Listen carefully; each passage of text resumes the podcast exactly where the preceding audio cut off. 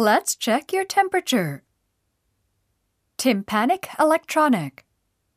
Now we want to check your temperature. I will use this electronic thermometer which is inserted in your ear. It doesn't hurt and will take only a few seconds. Oral electronic. Hold the electronic thermometer under your tongue. It will beep when it has registered. Very good. Axillary. Please take off your shirt so that we can take an axillary temperature. Now lift up your arm. And now hold it against your body. It will take a few minutes to register.